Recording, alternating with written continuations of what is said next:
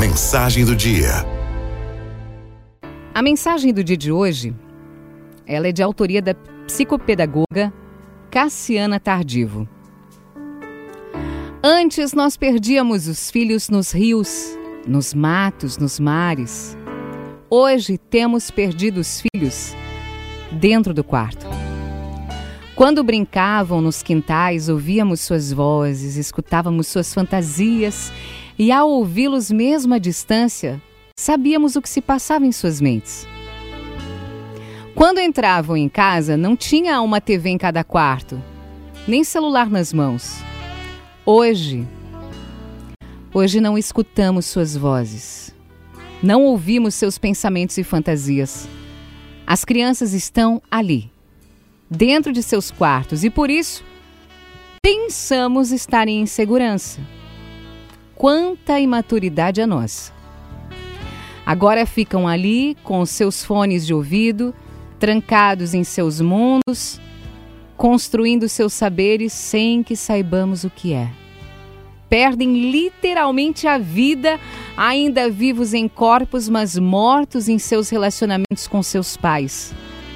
Fechados no mundo global de tanta informação, de tantos estímulos, de modismos passageiros que em nada contribuem para a formação de crianças seguras e fortes, para tomarem decisões moralmente corretas e de acordo com seus valores familiares.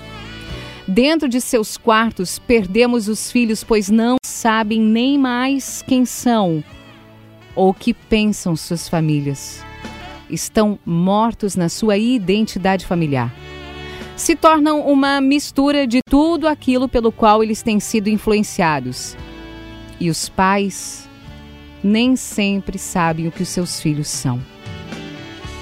Você hoje pode ouvir esse texto e amar, mandar para os amigos, pode enxergar, enxergar nele verdades e refletir. E tudo isso vai ser excelente, ok.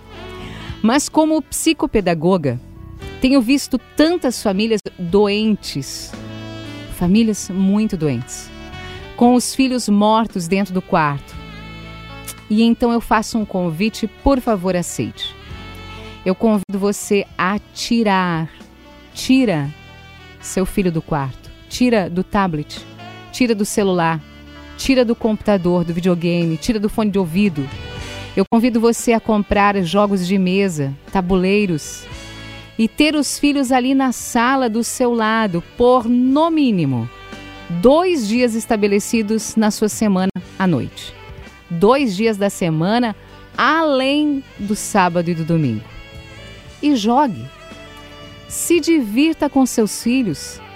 Escute as vozes, as falas, os pensamentos e tenha a grande oportunidade de ter os seus filhos vivos ali dando trabalho para você. E que eles aprendam a viver em família, se sintam pertencentes no lar, para que não precisem se aventurar nessas brincadeiras malucas para se sentirem alguém, ou terem um pouco de adrenalina que antes tinham com as brincadeiras no quintal, como foi com a gente.